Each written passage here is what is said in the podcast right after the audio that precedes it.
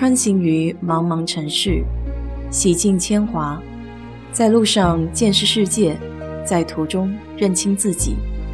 我是 DJ 水色淡子，在这里给你分享美国的文化生活。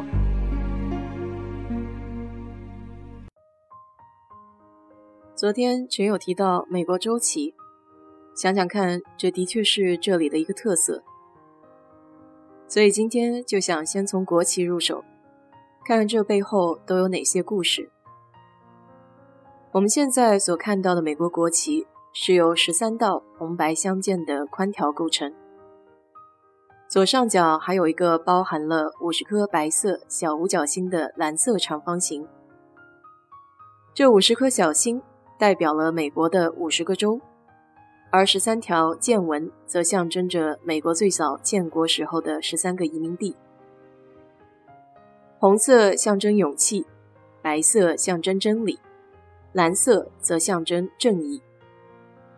这面旗帜俗称为星条旗 （Stars and Stripes），有古老荣耀的寓意。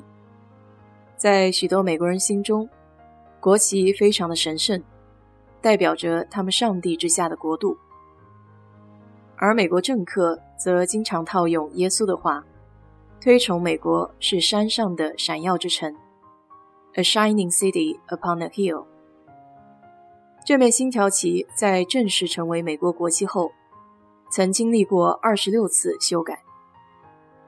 根据一八一八年四月四号通过的国旗法案，政府只能在七月四号美国独立日这一天对国旗做出修改。关于星条旗的起源。至今没有一个准确的统一的说法。其中一个在美国流传很广的故事认为，第一面星条旗是由 Bestie Ross 在获得了 George Washington 的亲自授权后缝制的。1773年，Bestie 二十一岁的时候，与一位地毯装饰匠 John Ross 私奔了。之后，夫妇两人做起了生意。美国独立战争爆发后不久，John 在一次爆炸中丧生，Bestie 只好返回了费城，开了一家裁缝店。由于他的针线活做得十分出色，在1776年的夏初，他接待了由 George Washington、George Ross 还有 Robert Morris 组成的三人委员会，他们请 Bestie 按照画家。William Bullitt 设计的图案缝制一面旗帜，图案的左上角是蓝色的长方形，上面无规则地排列着十三颗白色六角星，其余的部分是十三条红白相间的横条。Betsy 建议把六角星改为五角星，排成一个圆圈，以更好地体现。十三个殖民地在争取独立斗争中的团结。Washington 采纳了他的意见。几天之后，当 Washington 三人再次登门的时候，Betsy 已经完成了国旗的缝制工作，向他们展示了第一面美国国旗。然而，这只是一个在美国流传非常广泛的故事，因为这一切都是 Betsy Ross 自己讲述并流传下来的。除此之外，没有任何其他文字性或任何方式的记录可以证明这一说法的真实性。关于星条旗起源的第二种说法，是由英国历史学家 Charles Fawcett 提出的。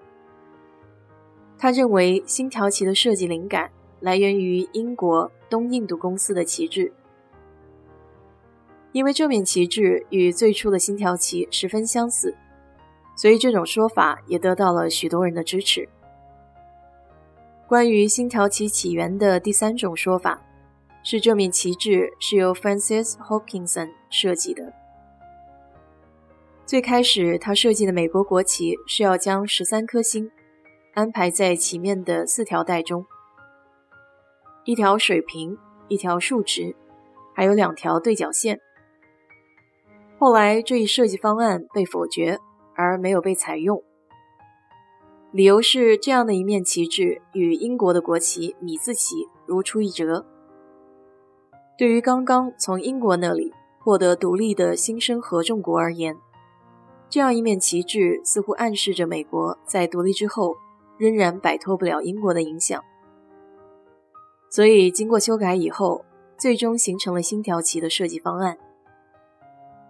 不论是哪种说法，最终在1777年的6月14日，大陆会议上批准了这一样式的星条旗为美国国旗。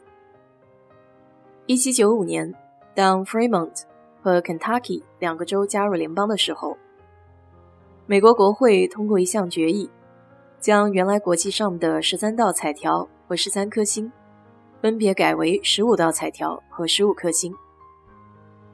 到一八一七年，新的联邦内已经有二十个州。显然，如果仍然按照每增加一个新的州就增加一道彩条和一颗星的办法去做，就会破坏原来国旗的整体布局。